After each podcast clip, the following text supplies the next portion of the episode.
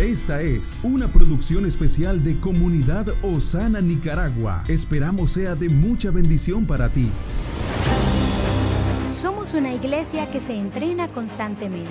La palabra de Dios prevalece por los siglos de los siglos. Es nuestro fundamento.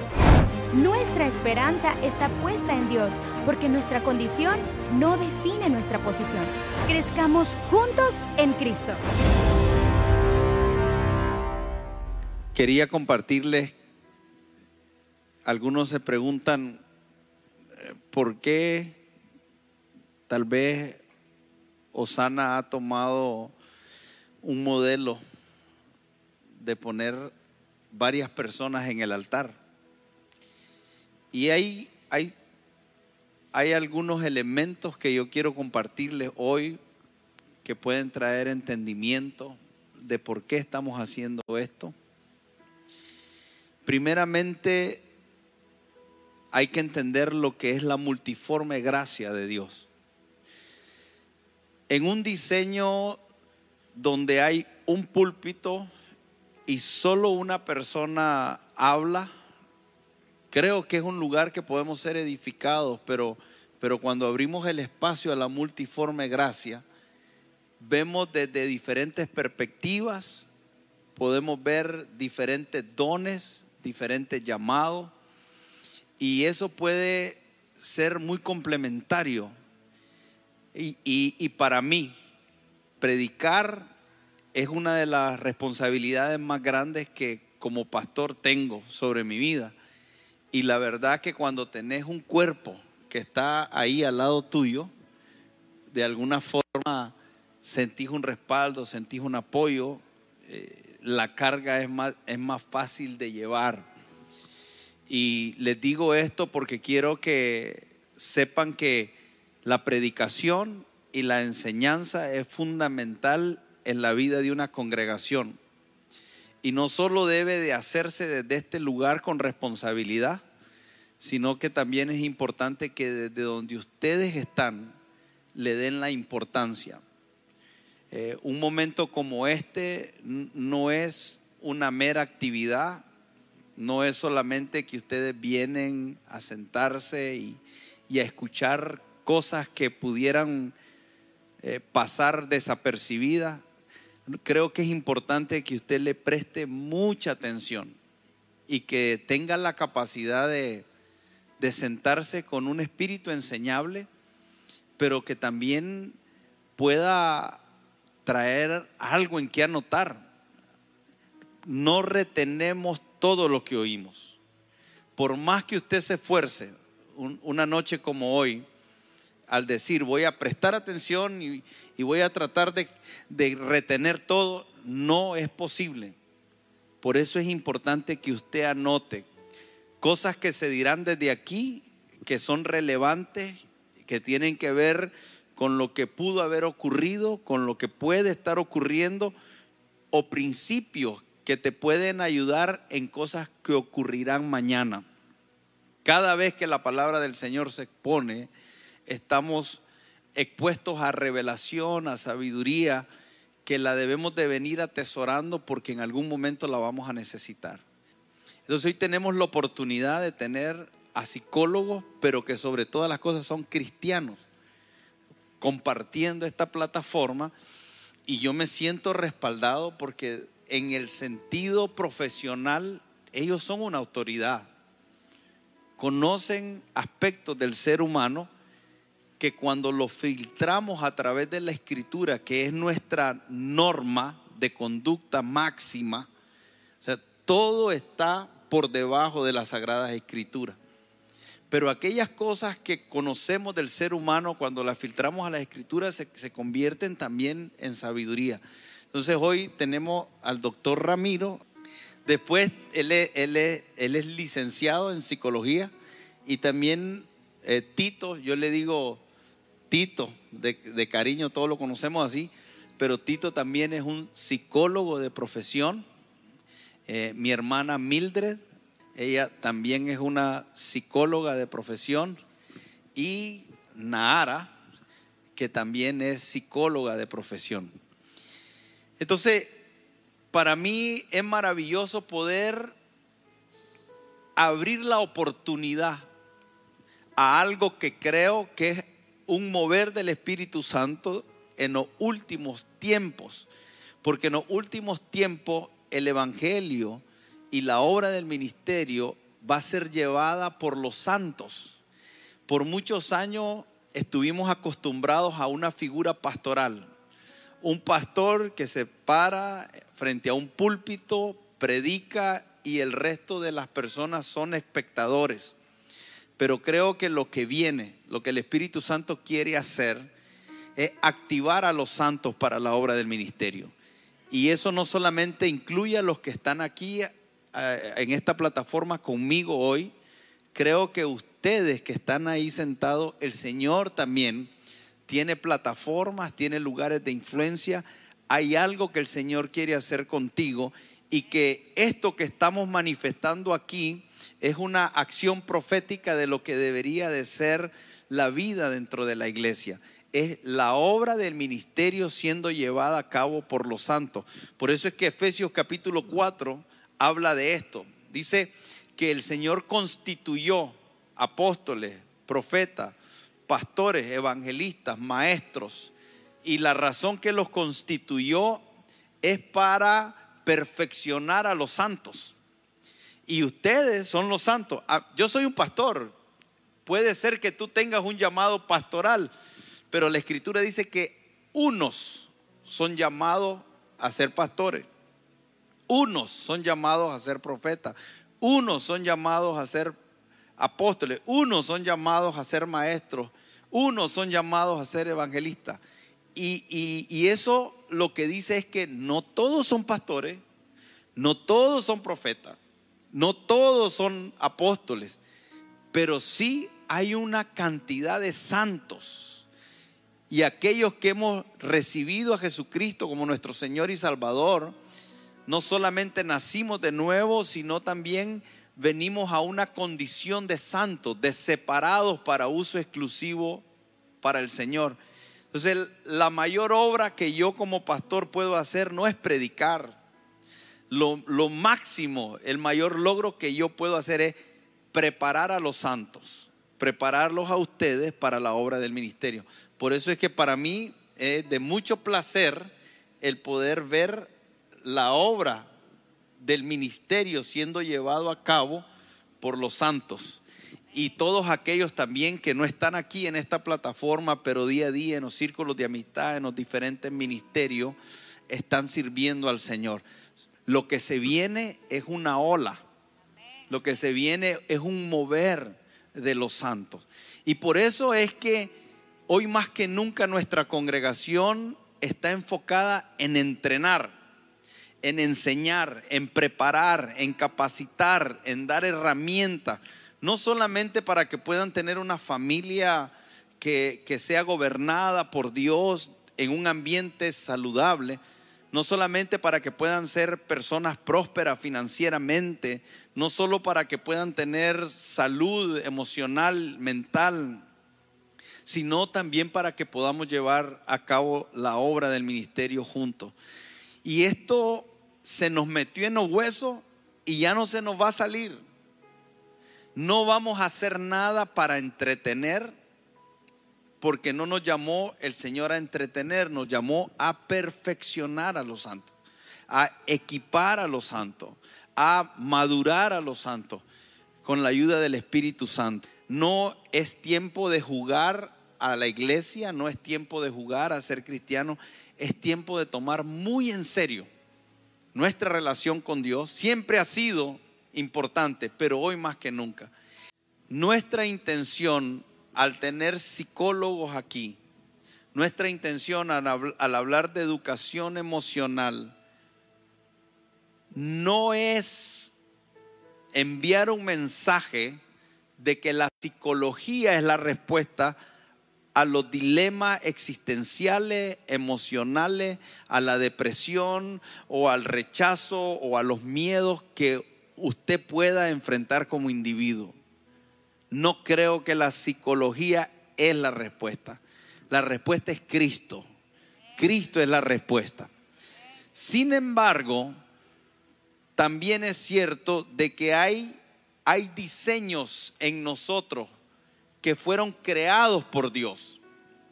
Y la intención de tenerlo a ellos y, y, que el fundamento de lo que enseñamos sea la palabra de Dios es que podamos conocer ese diseño que Dios hizo en nosotros. Y a veces como iglesia cometemos un error. O sacamos a Dios totalmente de la ecuación y nos vamos a la ciencia y nos vamos a la psicología y nos vamos completamente secular y secularizamos lo que no se debe secularizar o llevamos a una hiper espiritualidad y nos volvemos entre comillas tan espirituales que en realidad lo que nos estamos a veces convirtiendo es ignorantes en los diseños de Dios con nosotros requerimos ser exactos. Es importante que podamos conocer ese diseño porque Dios creó este mundo natural, lo creó Dios. Este cuerpo, esta carne que se va a disolver, la creó Dios. Este cerebro y este intelecto lo creó Dios. Y no, y no funcionamos divididos, somos un ser integral.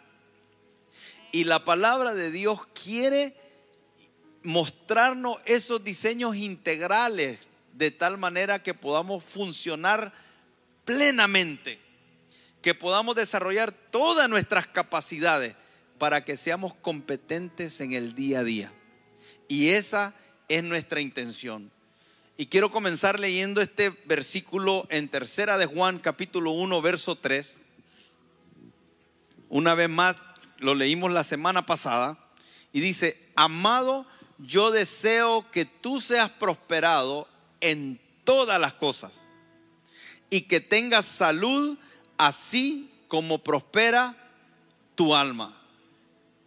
Entonces, este versículo, una de las cosas que enfatiza es la urgencia y la necesidad de que usted y yo podamos tener una vida saludable.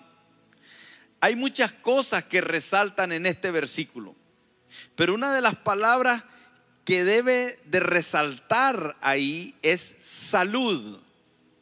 El deseo de alguien que te ama es tu salud. El deseo de Juan era salud el deseo de Dios para usted y para mí es que podamos nosotros ser saludable. Ahora, si usted busca esta palabra salud, no solamente es la ausencia de enfermedad, sino que la definición de salud es estado que es bueno. En otras palabras, cuando, cuando Juan le está deseando a Gallo salud, le está diciendo esto, quiero que estés en un estado bueno. Quiero que tu condición sea buena. Quiero que tu condición física de salud sea buena. Quiero que tu condición familiar sea buena. Quiero que tu condición financiera sea buena. Quiero que tus relaciones con las personas a tu alrededor sean buenas. Quiero que tu relación con Dios sea buena. Pero otra definición de salud también es estar en un estado beneficioso. En otras palabras, productivo. Cuando le dice, quiero que tengas salud, quiero que tu condición sea buena, pero que también tengas todos los beneficios de esa condición. Porque todo lo saludable crece, todo lo saludable se desarrolla, todo lo saludable es altamente productivo. Entonces, salud es bienestar, salud es productividad, salud es estabilidad. Y cuando hablamos de estabilidad, estamos hablando de un estado que es inalterable. Y todo eso, entonces, nos lleva a tener una condición de próspero. La salud produce prosperidad. Pero en este versículo también enfatiza que la prosperidad no viene de afuera. La prosperidad viene de adentro. Por eso dice, yo deseo que tú seas prosperado en todas las cosas y que tengas salud, así como prospera tu alma. Entonces, el alma es la parte interna mía. Si usted va a prosperar, comienza prosperando de adentro. Necesitamos comenzar a poner la mirada en el lugar correcto.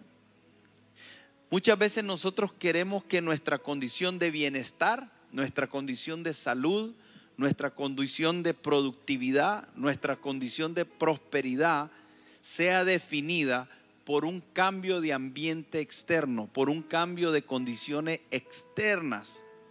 Pero aquí nos está dando una verdad fundamental y lo que nos está diciendo es esto.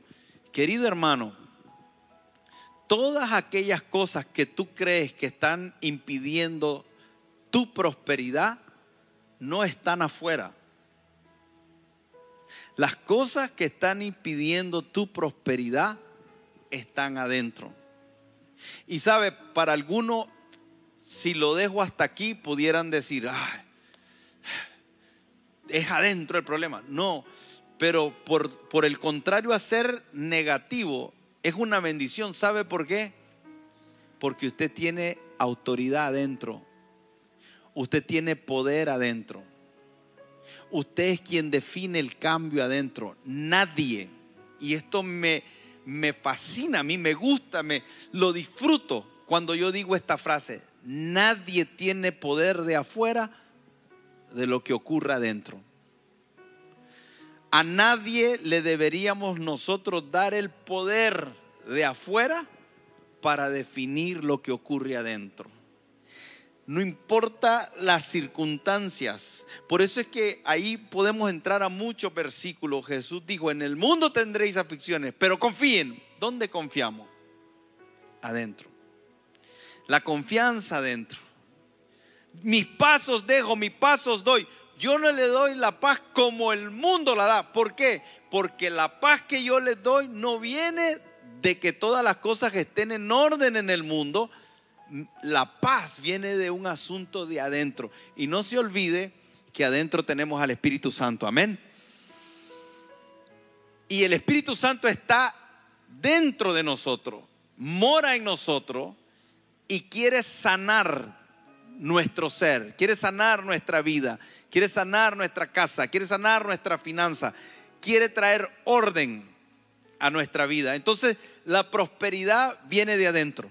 Ahora, quiero definirles rápidamente, porque en Josué capítulo 1, el verso 7, habla de prosperidad en el verso 7 y en el verso 8, y aunque se traduce en el español ambas como prosperidad, en el hebreo son dos palabras diferentes y tienen dos significados diferentes, y creo que es importante que yo les defina esto, porque Josué capítulo 1, verso 7 dice, solamente esfuérzate. Recuerde que el Señor le está prometiendo una tierra y le está diciendo, yo te la entregué, ve y poséela.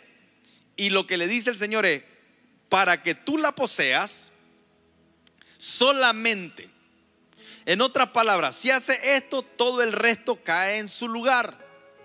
Eso fue válido para Josué y sigue siendo válido para nosotros hoy. El Señor sigue diciéndonos hoy, solamente. Hay veces que nos estamos esforzando en muchas cosas y no en lo que nos deberíamos de esforzar solamente. Y aquí nos dice, esfuérzate solamente y sé muy valiente para cuidar y hacer conforme a toda la ley que mi siervo Moisés te mandó. No te apartes de ella ni a diestra ni a siniestra para que seas prosperado en todas las cosas que emprendas. Escuche esto, porque la iglesia ha dicho esto, vas a ser prosperado en todo lo que emprendas, pero se les olvida el requisito. para que seas prosperado en todo lo que emprendas. Y, aquí dice que hagas conforme a toda la ley. Pero esta es la definición de esta palabra prosperar. Para que prosperes en todo lo que emprendas. O sea, para que todo lo que emprendas a ti te vaya bien, necesitas la ley de Dios. ¿Por qué? Porque esa palabra prosperar en el hebreo es sacal y quiere decir entender. La prosperidad está vinculada a cómo entendemos. Dice discernir, pero también dice profundizar y compenetrarse en la verdad de Dios. Entonces fíjese bien, cuando alguien va a emprender algo, le va a ir bien si lo hace compenetrado en la verdad de Dios.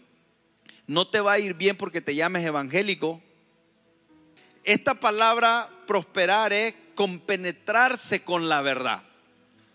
Y desde ahí, fíjese bien, sale una serie de, definiciones. Si te, si te, si te, si te compenetras con la verdad, entonces vas a actuar inteligentemente y ya comienza a meterse aquí, a la mente. Pero viene de meditar en el libro de la ley, que no sea parte de tu boca el, el compenetrarte en la verdad. Entonces ahora, si te compenetras en la verdad, actuarás inteligentemente, actuarás con cautela, actuarás con prudencia, tendrá una comprensión intelectual y eso te va a dar un entendimiento de tal manera que cuando emprendas algo, lo vas a emprender con una inteligencia espiritual, con una sabiduría divina. Entonces, claro, si emprendes compenetrado con la verdad y con una inteligencia espiritual, todo lo que emprendas te va a ir bien. ¿Por qué? Porque si estás compenetrado en la verdad y vas a empezar algo y el estar compenetrado en la verdad te hace ver que eso no es sabio, no lo comenzás. Solo vas a comenzar aquello que vos sabés que está compenetrado con la verdad. Entonces la prosperidad es un asunto mental. La pobreza es un asunto mental. Tiene mucho que ver con el conocimiento de la verdad. Esa es la primera definición. La segunda definición que está en Josué capítulo 1, verso 8 dice, nunca se apartará de tu boca este libro de la ley, sino que de día y de noche meditarás en él para que guarde y haga conforme a todo lo que está en él escrito, porque entonces harás prosperar tu camino. Y aquí ya cambia, porque ahora la definición es estar tranquilo. La definición es triunfar. La definición es tener éxito. La definición de esta palabra es lograr progresar, avanzar hacia adelante, beneficio ganancioso, ser poderoso. Entonces ahora hay un cambio. Y usa estas dos palabras. Prosperarás en todo lo que emprendas y harás prosperar tu camino. Y te está hablando de la capacidad que nosotros tenemos de compenetrarnos en la verdad. Ahora, si yo tomo esto y lo traslado a tercera de Juan, que dice, amado, yo deseo que seas prosperado en todas las cosas y que tengas salud, así como prospera tu alma, entonces necesitamos saber qué es el alma y cómo puede prosperar el alma. Es importante es indispensable que todo creyente sepa responder a esta pregunta. ¿Qué es el alma? ¿Y cómo haces prosperar tu alma? Y aquí vienen preguntas. ¿Está saludable tu alma? ¿Será que cuando tú recibes a Cristo, todo tu alma inmediatamente entra en un estado de perfección o requiere un proceso de sanidad o requiere un proceso de transformación. Cuando usted y yo podemos responder a estas preguntas, entonces podemos darle inicio a una vida como creyente con un sentido, con un norte, con un objetivo sabemos qué queremos perseguir. Pero muchas veces no nos planteamos eso. Entonces la pregunta es esta. ¿Sabes tú qué es el alma? ¿Sabes tú cómo hacer prosperar tu alma? ¿Sabes tú si tu alma está sana o está enferma? Y si está enferma, ¿de qué está enferma? Y si está enferma y sabes de qué está enferma, mi pregunta es, ¿cómo la vas a traer a la salud?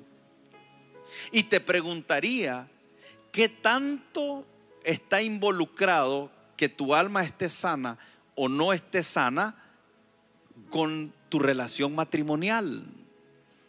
¿Qué tan importante es la sanidad de tu alma o la enfermedad de tu alma aún en tu relación con Dios? Porque hay muchas personas que genuinamente quieren agradar a Dios y no pueden. Hay muchas personas que quieren vivir en santidad, que no quieren pecar, pero no pueden. Y la razón por la que no pueden es porque hay asuntos que el Espíritu Santo quiere tratar con tu alma que tú necesitas disponerte, indagar y permitir que Él comience a trabajar en esa área. Entonces ahí es donde está el asunto. Recibimos a Cristo, nos convertimos, nacemos de nuevo, somos regenerados, pero ahora viene la parte en la cual nosotros debemos de permitir que el Espíritu Santo trabaje con esa parte de nuestra alma. Entonces, ¿qué estamos hablando hoy? ¿Qué queremos lograr hoy? ¿Qué es lo que quisiéramos que le dieras el nivel de importancia hoy? Que el bienestar, la productividad, la bendición, la prosperidad de todo lo que emprenda, sea familia, sea negocio, sea profesión, sea ministerio, todas las cosas que tú como individuo quieres hacer para Dios, el éxito o el fracaso de aquellas cosas que tú quieres emprender, está definido por la salud de tu alma. Y en el alma está el intelecto. Y el Señor nos dice que ahí quiere prosperar. Yo no sé quién quisiera hablar porque quiero enfatizar esta parte de la importancia de la salud. ¿Saben por qué? Porque si yo no le doy importancia a la salud, entonces no voy a hacer nada para estar saludable. O por lo menos voy a decir, ok, yo sé que la Coca-Cola es mala y que la Coca-Cola es dañina, pero no me importa. Yo es como el que fuma, ¿no?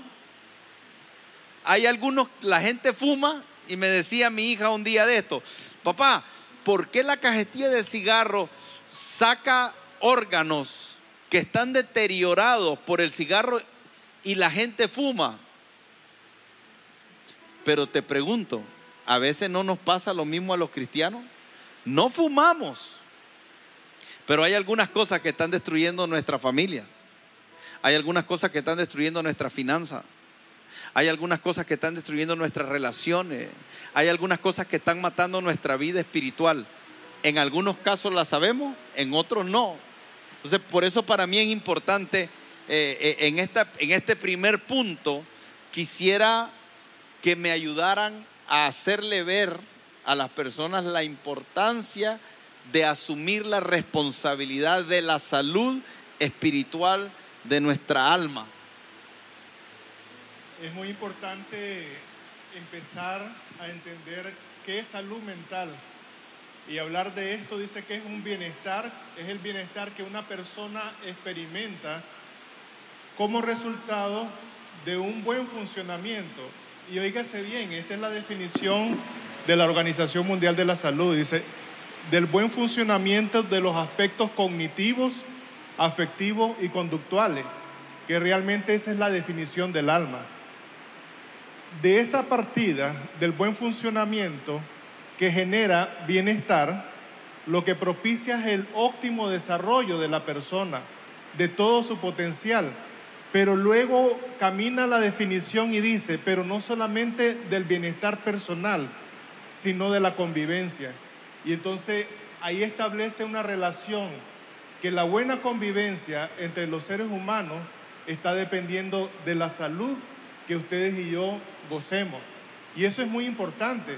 ¿Por qué? Porque cuando cuidamos nuestra salud mental, no solamente nos pone una perspectiva de ser más funcional, que ese es uno de los objetivos. ¿Por qué nosotros debemos de conocer y desarrollar una buena salud mental? Porque necesitamos ser funcionales para los diferentes retos que la vida nos está proponiendo. Ahora, ninguno de nosotros estuvimos ajenos 2020 pandemia. Eso significó como el termómetro de cómo estaba nuestra salud mental.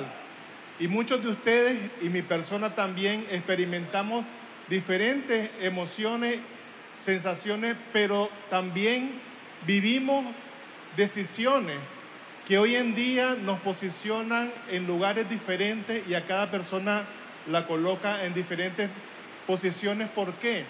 Porque en medio de situaciones difíciles, la pregunta es, ¿qué tan funcional fuimos? ¿Qué tan funcional logramos desempeñarnos en situaciones difíciles cuando nadie sabía qué era eso de la pandemia? Cuando vivíamos momentos de mucha incertidumbre. Y hoy en día podemos ver que la funcionabilidad en tiempos difíciles te prepara para tener un buen plan de acción. ¿Cómo yo me puedo cuidar? ¿Cómo yo me puedo preparar? Pero si vamos nuevamente a la definición, no es solamente cómo Ramiro se prepara, sino cómo se prepara junto con su familia. Desde un corazón sano, desde un corazón que se sabe comunicar, desde un corazón donde acuerpa a los que ama y a los que tiene cerca y en situaciones difíciles trata de sacar de esa condición a su familia. Ahora, ¿cómo empieza este proceso de sanidad? Yo solo quiero dejar tres puntos bien claros esta noche. Uno es esto que nosotros estamos haciendo. Nosotros no podemos cambiar aquello que nosotros no podemos conocer. Y algo muy importante que la Biblia nos enseña en Génesis es que somos un diseño perfecto del Señor que una de las cosas que nosotros debemos de desarrollar es empezar a conocer ese diseño, y lo decía el pastor, cómo está constituida nuestro espíritu, pero nuestra alma, y cómo empezamos a gobernarla, porque ese es uno de los principios que ustedes y yo debemos de empezar a desarrollar en nuestra alma. ¿Cómo la gobernamos? Y hablar del alma desde el punto de vista de los pensamientos es, ustedes y yo nos damos cuenta ¿Cuáles son los pensamientos más frecuentes que pasan por su día diario? ¿Cuáles son aquellos pensamientos que en el diario vivir vienen a partir de los acontecimientos que vivimos? Empezar a gobernar nuestra alma es tener conciencia de lo que está pasando aquí adentro, en mis pensamientos, en mis valoraciones, en cómo yo estoy viendo cada una de las circunstancias, no solamente en el trabajo, con mi persona, con mis hijos, con mi esposa, y eso lo que propicia en mí es ser más efectivo. ¿Por qué?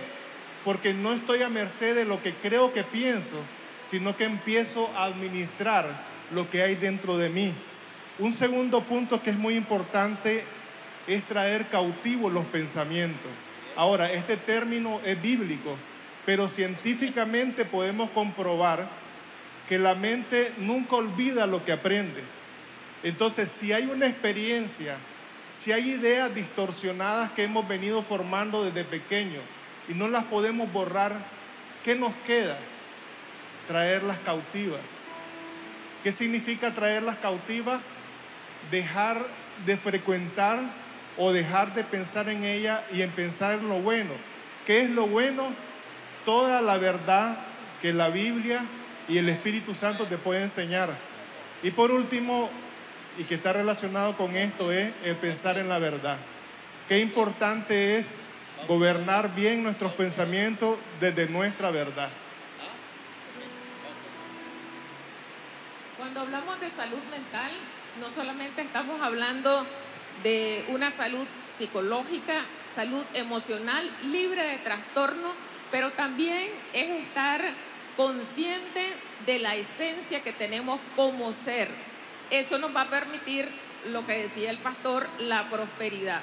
¿Cómo nosotros vamos a ser prósperos si en mi interior hay conflicto interno donde tengo conflicto dentro de mis pensamientos con las creencias que fueron inculcadas desde niño? Entonces, muy importante que nosotros como educadores, como padres, estamos inculcando a nuestros hijos, porque desde el vientre materno venimos como una hoja en blanco. Y en la medida que nosotros vamos creciendo, nuestro entorno se encarga de venir sembrando pensamientos, creencias, distorsiones, y eso mismo es lo que nos impide muchas veces enfrentar la vida. Y obviamente al llenarnos de muchas creencias nos limitamos a actuar. El limitarnos a actuar, ¿qué va a hacer? Alejarnos de la prosperidad.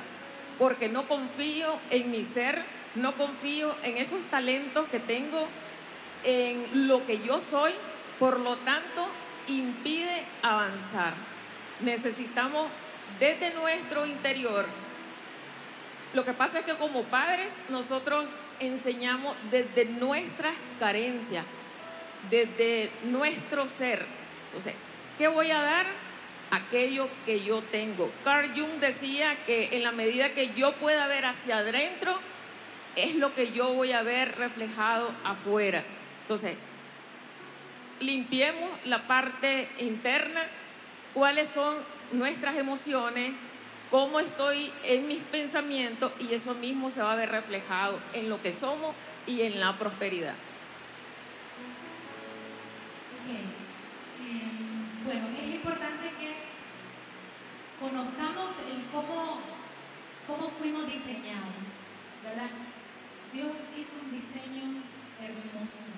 Eso es lo primero que tenemos que, que saber, estar claro y interiorizarlo Dios hizo un diseño perfecto y nos, nos ubicó aquí en la tierra con todo lo que necesitábamos para vivir plenamente aquí y para manifestar su reino aquí en la tierra.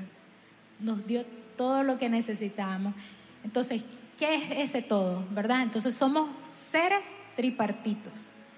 Eso es algo que tenemos que dejar establecido y conocer, ¿verdad? Entonces, ¿Cuáles son los tres elementos que componen nuestra, nuestro ser? por un lado está lo que podemos ver físicamente, ¿verdad? Estamos nuestro cuerpo. Y nuestro cuerpo es lo que nos permite conectarnos con nuestro entorno. Entonces, conocemos desde bien chiquito que estamos equipados con cinco sentidos. Entonces, los cinco sentidos nos permite conectarnos con nuestro entorno, con las personas, con lo que hay, entonces podemos tocar, podemos sentir, nos conecta, nos conecta con nuestro entorno. Ahora, Dios está interesado integralmente en nosotros, ¿verdad? ¿Le interesa nuestro cuerpo? Sí le interesa nuestro cuerpo. Y le interesa el, aspecto de, de salud de nuestro cuerpo, sí le interesa. Le interesa todo nuestro ser. Entonces, estamos compuestos por nuestro cuerpo, estamos compuestos por nuestro espíritu. Y nuestro espíritu que es, es aquello que nos permite conectarnos con la verdad de Dios. Aquello que, que nos permite traer, atraer la verdad de Dios. Entonces, a través de la, de la intuición con la que ya fuimos equipados, mm, eh, podemos desarrollar o desempeñar a través de nuestra comunión con Dios todos aquellos depósitos que Él hizo en nosotros. Entonces, en la medida que nosotros nos desenvolvemos en el cuerpo, nosotros podemos ver el desarrollo de todas esas, de todas esas, de todos los talentos, de todo, de todas las, sí, todo lo que Dios depositó y que es para beneficio del cuerpo de Cristo. Y también está, por otro lado, nuestra alma. Entonces, como bien decían por acá, nuestra alma está compuesta por tres elementos también. Está nuestra mente, que es todo aquello que nos permite el razonamiento, el intelecto, pero también está compuesto por las emociones, que las, las emociones también son importantes y nos conectan también con Dios. Y está también la parte de la voluntad. Y en este tiempo el ejercicio de la voluntad es sumamente importante, ¿verdad? Entonces nuestra alma, por un lado, eh, se educa, se renueva. Entonces atraemos a través del Espíritu, a través de nuestra relación con Dios, atraemos la mente de Dios a nuestra mente.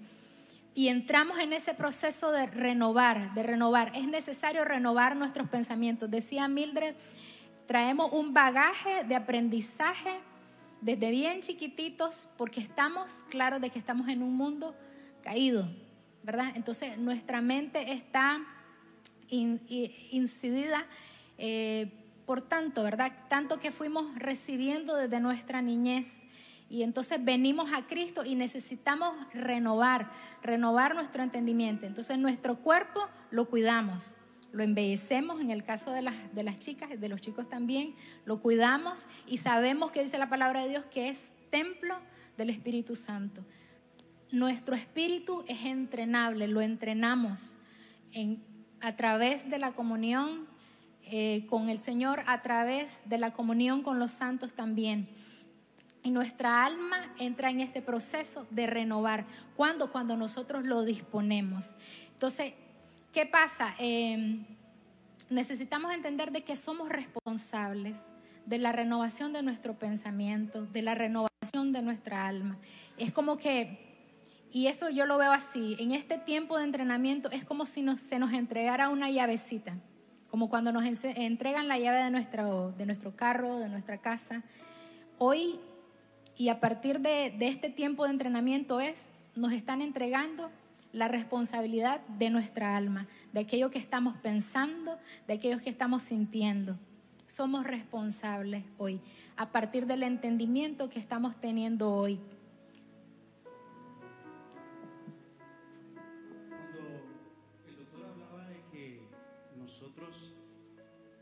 Tomar conciencia acerca de, de las cosas que estamos viviendo y las cosas que estamos experimentando, y eso nos puede llevar a poder cambiar aquellas cosas que nos están afectando. Y hablando un poquito acerca de, lo que hablaba también mi hermana Nahara, dice que somos seres tripartitos. Y hablando de salud mental, esto eh, creo que es muy importante. Nuestro principal enfoque muchas veces ha sido la salud física. Todos hemos estado preocupados porque tengamos una, una salud física que refleje el estado de bienestar. Sin embargo, hay datos oficiales que me gustaría compartir con ustedes acerca de estudios que ha hecho la OMS, la Organización Mundial de la Salud, que dice que aproximadamente uno de cada diez personas padece trastornos mentales. Eso significa que el 10% de la población ha padecido o padece de una afectación mental y emocional, pero pocos tomamos conciencia de que quizás andamos por la calle y tenemos alguna afectación que está produciendo que nuestra salud física se deteriore. Y cuando estamos físicamente enfermos, acudimos al médico, sin embargo, no estamos conscientes de que muchas de esas afectaciones físicas provienen de un estado en nuestra mente que no está sano. Y el texto que hablaba acerca de tercera de Juan 1 dice, amado, yo, sea que, yo, yo deseo que tú seas prosperado en todas las cosas y que tengas salud, así como prospera tu alma.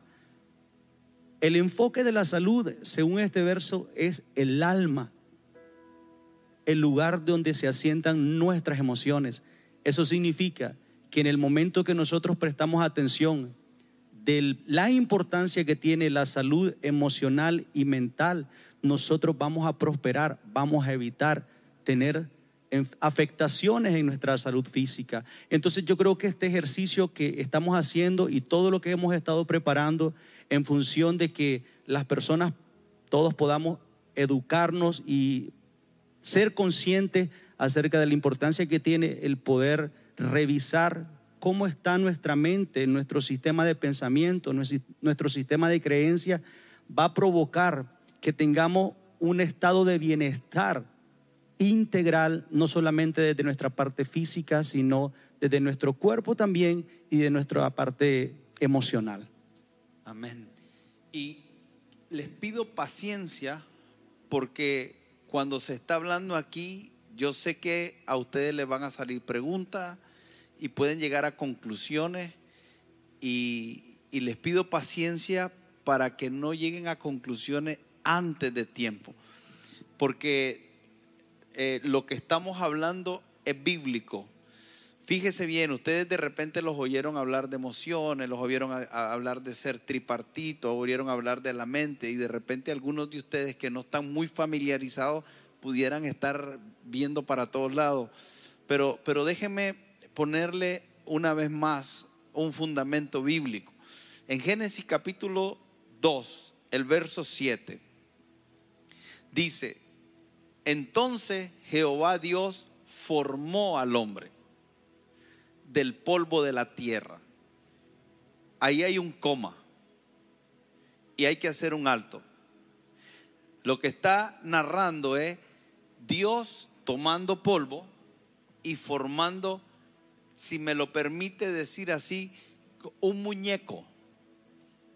Tomó del polvo y, lo hizo. No sé si venís, Ronald, rápido, porque vos sos un muñequito bonito. Y, si hacen la toma de aquí, porque es importante que los que nos están viendo eh, puedan tener una toma directa de él. Entonces, imagínense y este es cómo lo narra la Biblia. La Biblia lo narra de esta manera. Dice que Dios tomó polvo y del polvo formó al hombre. Y hay un coma.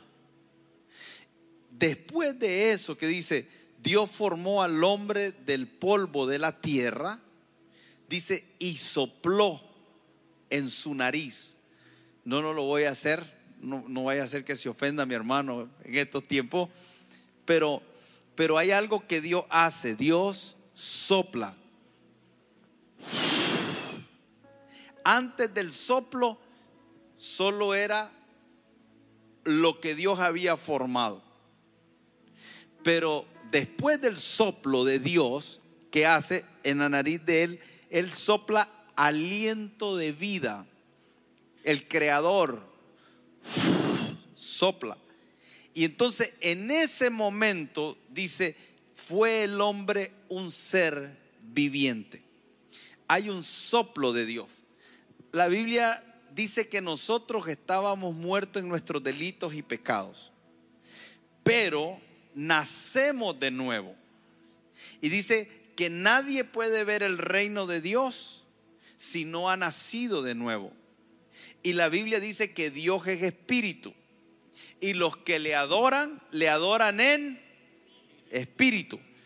El cuerpo pues, se presenta como un sacrificio santo al Señor, pero desde una adoración espiritual.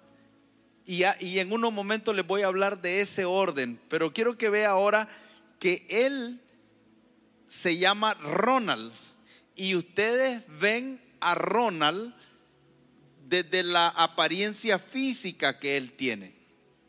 Pero este es un cuerpo corruptible que tuvo un principio, pero es eterno.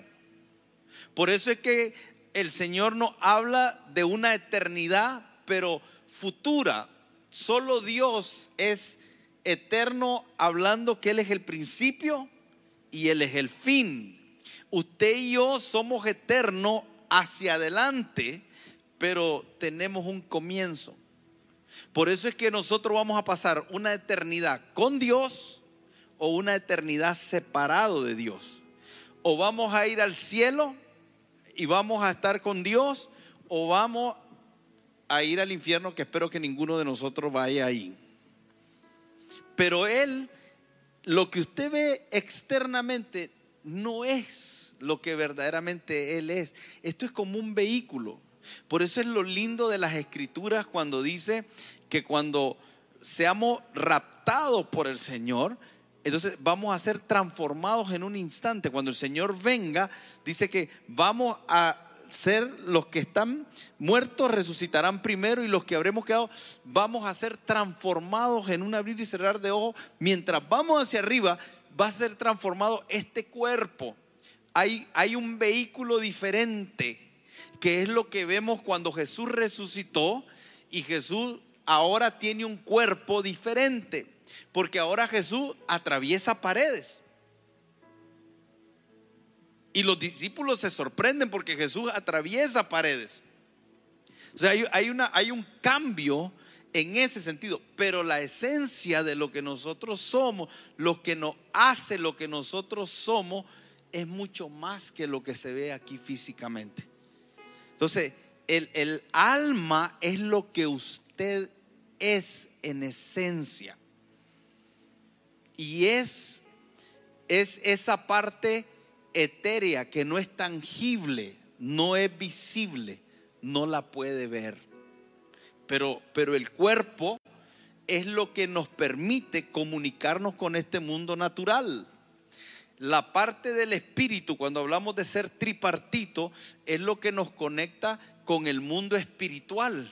Y la alma, el alma queda como, eh, como lo que hace relacionar al ser humano que nosotros somos el ser que tiene la habilidad dada por Dios por causa de ese diseño de vivir en este mundo natural, que nuestra esencia sea espiritual y podernos mover, mover en lo natural y movernos en lo espiritual. Ahora, la, la salud del alma produce salud en el cuerpo y también nos habilita para movernos en dimensiones espirituales. Así de relevante es. Pero, pero fíjese bien, 1 Tesalonicenses, el capítulo 5, también nos habla de que el Dios de paz, dice, y el mismo Dios de paz os santifique. Y una vez más dice, por completo. O sea, que no quede nada fuera. La santidad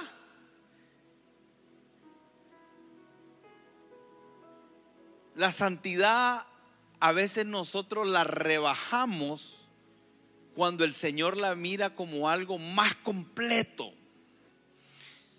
Entonces dice que el Señor nos santifique por completo todo vuestro ser. Y aquí preste atención, porque estos son fundamentos. ¿Cuál es todo mi ser?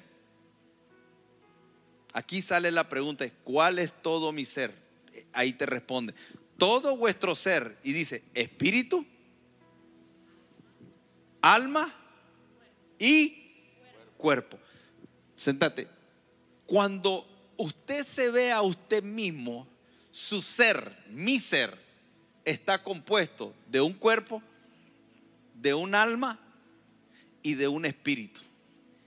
Y el Señor quiere que yo esté santificado por completo, no en parte, sino total, apartado para Dios, que mi cuerpo esté apartado para Dios. Porque es importante lo que yo hago con mi cuerpo. Algunos no entienden que, que, que el fumar o no fumar no es un asunto de evangélico y no evangélico, de fanático y de no fanático el fumar es un asunto de destrucción del cuerpo o de salud del cuerpo. Y el deseo de Dios es que tengas salud en tu cuerpo. Entonces yo tengo que santificar, apartar mi cuerpo de tal manera que no lo destruya. Y una de las cosas que el Señor habla muy fuerte es cuando dice, que no destruyáis el templo del Espíritu Santo. O sea, que este cuerpo, que es un vehículo para mi alma, no es solo para mi alma, sino que también es para que more el Espíritu Santo. Y si es para que more el Espíritu Santo y la Escritura dice, santifícalo, entonces será importante lo que hago con el cuerpo, lo que ingiere mi cuerpo no es un asunto de fumar o no fumar. No es un asunto de sexual, sexual, no es un asunto sexual solamente. No es un asunto de el cuerpo es mío. Ey, ¿sabe una cosa? Si nosotros tomamos lo que dice la escritura, no destruyáis el templo del Espíritu Santo, pregunto esto, ¿de quién es el cuerpo?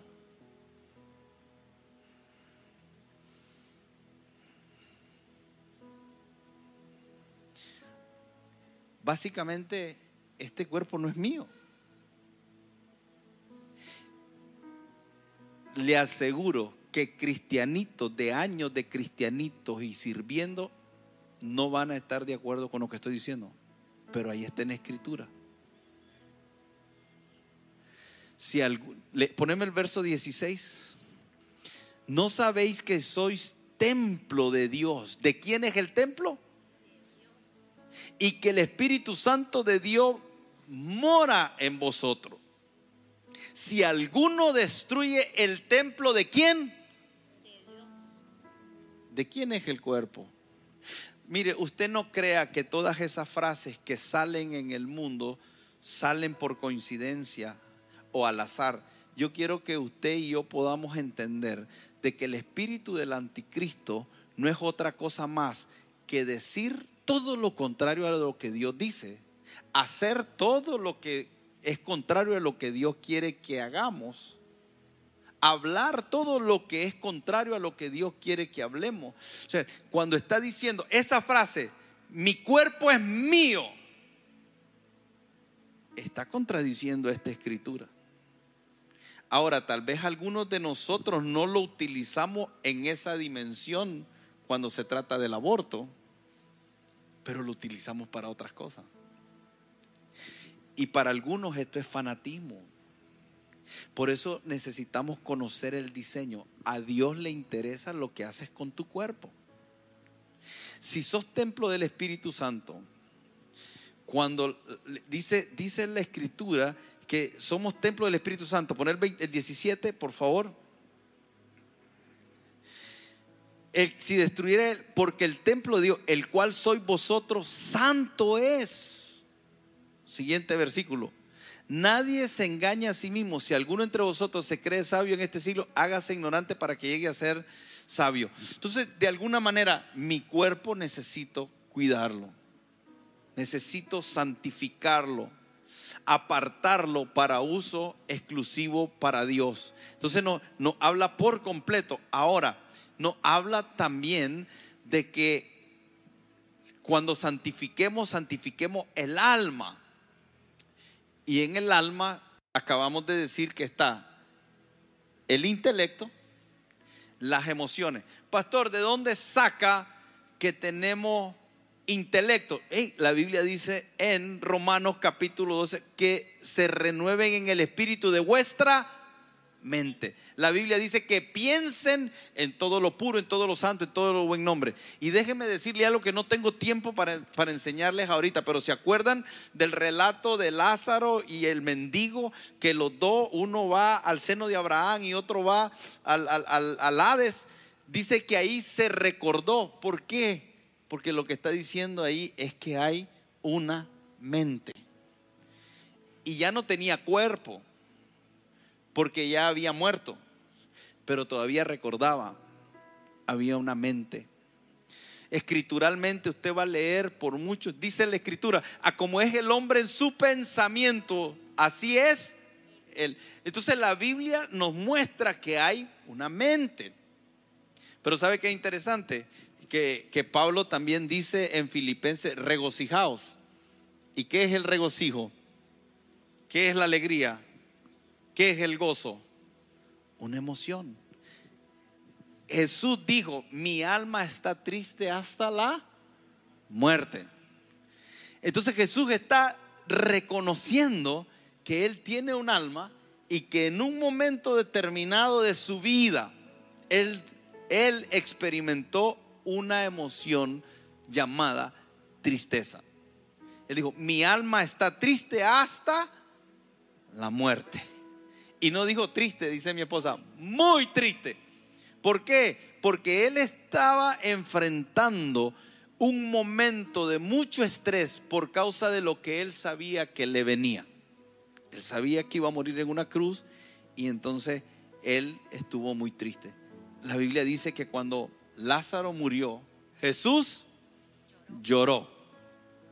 La Biblia dice que nosotros nos debemos de gozar con los que y llorar con los que lloran. Entonces nosotros vamos a ver en las escrituras y, y, lo que estoy tratando de hacer el énfasis es para aquellos que tienen una mente legalista, que ya pudieran estar pensando que nos estamos desviando de una forma secular. No, no señor. Por eso vamos a repetir y repetir y repetir y enfatizar y enfatizar. Y para eso estoy yo aquí, para que ellos hagan su trabajo y yo haga el mío. El de ustedes es hablar y yo lo defiendo. Pero hay que verlo. Y hay que abrirse a esto y conocerse. La Biblia dice que nosotros tenemos la mente de Cristo. O sea que la renovación de la mente es el traslado que hacemos de nuestra forma de pensar al privilegio que tenemos de poder accesar a la mente de Cristo. O sea, cuando hablamos de tripartito, esa palabra no sale en la Biblia, pero está expresada desde el Génesis. Y, la podemos ver a través de todas las escrituras. No sé quién de ustedes quiere decir algo. Es valioso poder tomar esto en nuestro corazón, sobre todo desde el entendimiento de lo valioso que es la salud emocional, la salud de nuestra alma. Una salud que debe desarrollarse de forma continua, algo que debemos de buscar intencionalmente. Pero algo que me llamaba la atención, el pastor citaba a Pablo en Filipenses cuando Pablo habla de regocijarse. Y creo que Pablo es una muestra, un ejemplo muy claro de lo valioso que es sanar el interior para gobernar el exterior. Porque cuando Pablo hace esa declaración en Filipenses 4 y también dice en Filipenses 4:11, dice, no lo digo porque tenga escasez, pues he aprendido a contentarme cualquiera que sea mi situación Pablo está escribiendo esto desde una cárcel, Pablo está escribiendo esto ya en los últimos momentos de su vida, a punto de ser decapitado. Pero qué maravilloso es ver en la vida del apóstol Pablo un hombre que interiormente tenía un contentamiento, una fortaleza, una solidez en su ser, un dominio de sus emociones, de tal manera que aunque exteriormente las circunstancias afuera fueran difíciles, él podía decir, he aprendido a contentarme cualquiera. Póngase a pensar, hoy las situaciones que, que vienen aconteciendo o el futuro pareciera un futuro incierto. Pero Pablo dice, he aprendido a contentarme cualquiera que sea mi situación. Y aquí es donde creo que se vuelve valioso todo lo que vamos a estar haciendo los jueves, porque Pablo dice cómo lo logró. Dice, he aprendido, he sido enseñado y yo creo que una de las cosas que podemos tomar un tiempo como este es que la sanidad del alma, la sanidad de las emociones, parte de, un entendimiento donde necesitamos ser enseñados, necesitamos ser educados desde la Sagrada Escritura para que lo de adentro se pueda gobernar. Pero qué, qué bueno es saber que aun cuando afuera esté complicado, nosotros podemos tener contentamiento en todas las cosas. Y retomando lo que decía el pastor, que nuestro cuerpo no es nuestro, le pertenece al Señor. Más adelante en el versículo que leía el pastor, en el capítulo 6, perdón, dice 1 Corintios 6, 19, ignoran que vuestro cuerpo es templo del Espíritu Santo, el cual está en vosotros, el cual tenéis de Dios y que no sois vuestros porque habéis sido comprados por precio. Glorificad pues a Dios en vuestro cuerpo y en vuestro espíritu, los cuales son de Dios. Y cuando nosotros leemos esto, entramos en un ámbito de mayordomía, donde entendemos que todo nuestro ser, espíritu, alma y cuerpo, una vez que hemos sido rescatados por Dios, ahora le pertenecen a Él. Y hay una responsabilidad de administrar correctamente lo que es de Dios, pero también de procurar la sanidad. Por eso es importante que en este tiempo que estamos hablando de la sanidad espiritual, nosotros tengamos con mucha claridad de que es algo que Dios espera que nosotros hagamos conscientemente. Si hay algo que está enfermo y somos administradores de algo que le pertenece a Dios, nosotros debemos de procurar esa sanidad. En el estanque de Bethesda, Jesús le preguntó a la persona que estaba enferma, tenía 38 años de estar ahí, ¿quiere ser sano? Porque es algo que Dios nos va a preguntar. ¿Queremos ser sanos? El pastor decía, tomamos conscientemente un líquido llamado Coca-Cola que sabemos que no nos produce ningún bienestar, pero sin embargo lo hacemos. Eso denota que nosotros no queremos esa sanidad, porque estamos haciendo algo contrario a lo que puede producir una sanidad en nuestro cuerpo. Y Dios nos va a preguntar siempre lo mismo. ¿Quieren ser sanos? Él nos da la herramienta, Él nos da los principios, Él nos da los mandamientos por medio de los cuales nosotros podemos traer sanidad a nuestra alma, a nuestro cuerpo y a nuestro espíritu. Pero necesitamos asumir esa responsabilidad y esa buena mayordomía de todo lo que es de Dios. Sí, lo importante también es, como decía el pastor, tomar esa responsabilidad y remarco aquí lo que decía anteriormente yo, el tomar la llavecita de responsabilidad mía. Ahora, hay un obstáculo que hay que detectarlo y, tomar control ahí, porque podemos Podemos decir, ok, yo ya he intentado renovar mis pensamientos, yo ya he, intentado dar un rumbo distinto a mi vida, pero se me ha hecho difícil, se me ha hecho difícil. Entonces ahí clave es el tema de la voluntad y eso forma parte también de nuestra alma y es un, nosotros tenemos control, que usted pueda eh, tener claro eso, nosotros tenemos control, se nos ha dado la facultad de gobierno de nuestra vida tenemos la voluntad. Voluntad como una herramienta que podemos poner en práctica todos los días. La determinación. La podemos manifestar la voluntad a través de la determinación. Yo quiero entrar en este proceso y tener un entendimiento de que es un proceso de renovación continuo que demanda de usted una determinación continua de entrar en ese proceso de, renovación. Dice Proverbios 16:32, mejor es ser paciente que poderoso. Más vale tener control propio que conquistar una ciudad. Amén.